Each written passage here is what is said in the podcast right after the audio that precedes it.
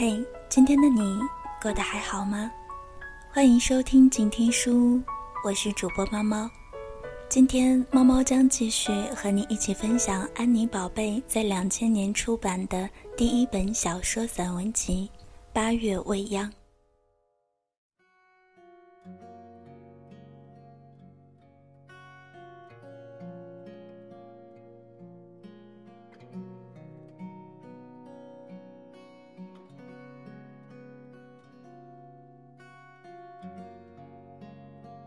有时候我怀念我的小狗，唯一养过的一只小动物，是二十岁的时候得到的生日礼物。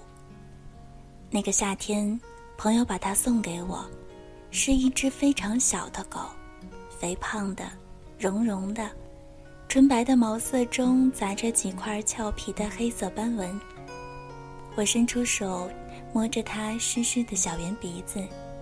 他天真的抬起头看我，然后用他温暖湿润的小舌头轻轻舔我的手指。那一刻，我的心柔软的膨胀起来，灌满了清澈柔情的水。我在灼热的阳光下飞跑着去超市买牛奶和牛肉干。我不知道我可以给他什么更好的东西。一颗心在跑的时候。跳得让我疼痛。我们开始一起生活，我叫他小乖，这是我取的名字。他接受了这个称呼，何时何地，只要我大声呼唤，他就向我飞跑而来。常常一起去公园散步，他跟着我，因为太小，跑起来还摇摇晃晃的。我趴在地板上擦地板的时候，他就在纸盒子里面探出小脑袋。我擦到哪里，他的视线就跟到哪里。当然，更多的时候，他非常喜欢躺在我的肚子上睡觉，也许因为那里比较暖和。我们常常玩的亲密游戏时，我叫他的名字，然后躲起来，他就开始四处找我。一边轻轻的抱怨的叫着，很奇怪，他的眼睛像一个婴儿，纯洁无瑕。当我们互相凝望的时候，我知道我们是相爱的。一个星期之后，他突然开始生病，不肯吃任何东西，一直躺在角落里睡觉。我很着急，打电话给朋友。朋友对我说：“你给他吃的太好了，伺候的太细心，一条小杂种狗，随便养着就是了。”可是我无法随便，我如此深爱它，我强迫它张开嘴巴，给它喂药片碾成的粉末和水，依然每天去买牛奶和鸡肝。但是他已经没有任何活力。恍然的我，只好把他抱到朋友的家里。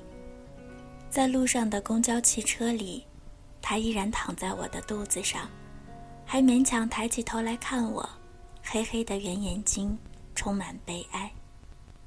朋友的妈妈帮我照顾他，他给他吃药，用冷的毛巾垫在他的小脑袋下面。那个晚上。我留在朋友的家里睡觉，不敢回去，怕小龟会死掉。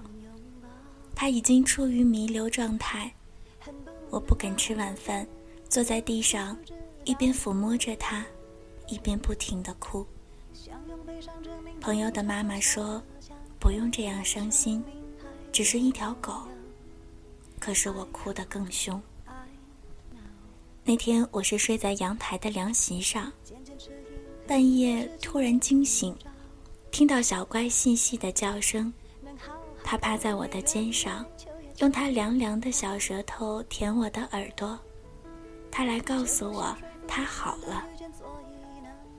我们没有吵醒任何人，黑暗中，我抱着他温暖的小身体，我们彼此怜惜的亲昵着，我记得自己泪流满面。就在那一刻，我决定，我要离他而去。我把小乖留在了朋友的家里，坚决不肯再带他回家。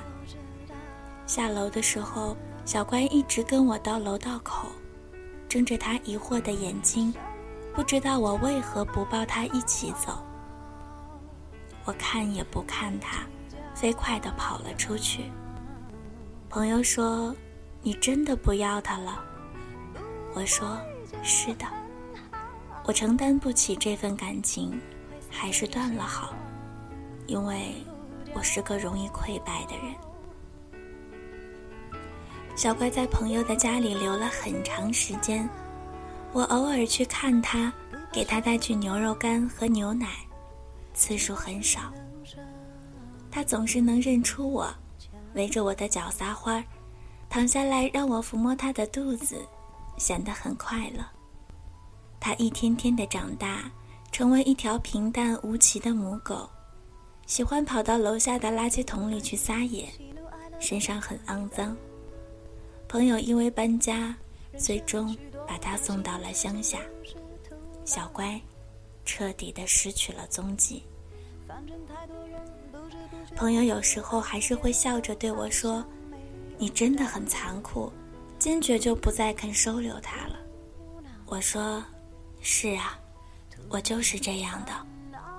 可是我再也没有养过狗，我一直保留着和小乖在一起的照片。”那时候他还很小，趴在我的裙子上，我看到我们两个都是很快乐的样子。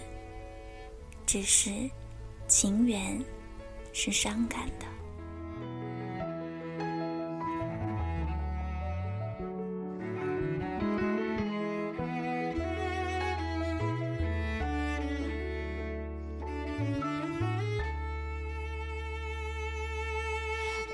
一切会安好。我知道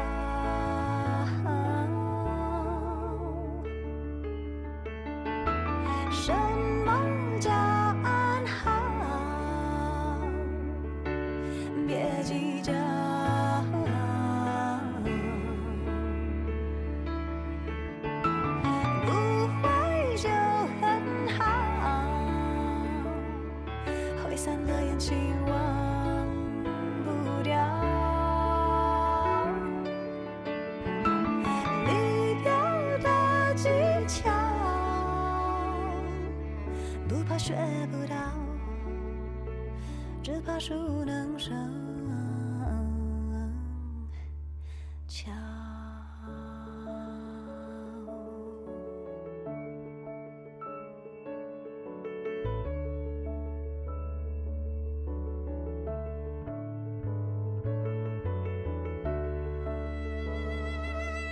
今天的静听书就为您分享到这儿，我是主播猫猫。更多精彩，欢迎搜索新浪微博“帕拉猫小姐 ”，P A L A 猫小姐。我们下期见。本节目由静听有声工作室出品，在公众微信搜索“静听有声工作室”或“我爱静听有声”的完整拼音，了解最新节目发布、歌单以及二零一五年的最新活动。安静聆听。让心宁静，静听有声，聆听内心的声音。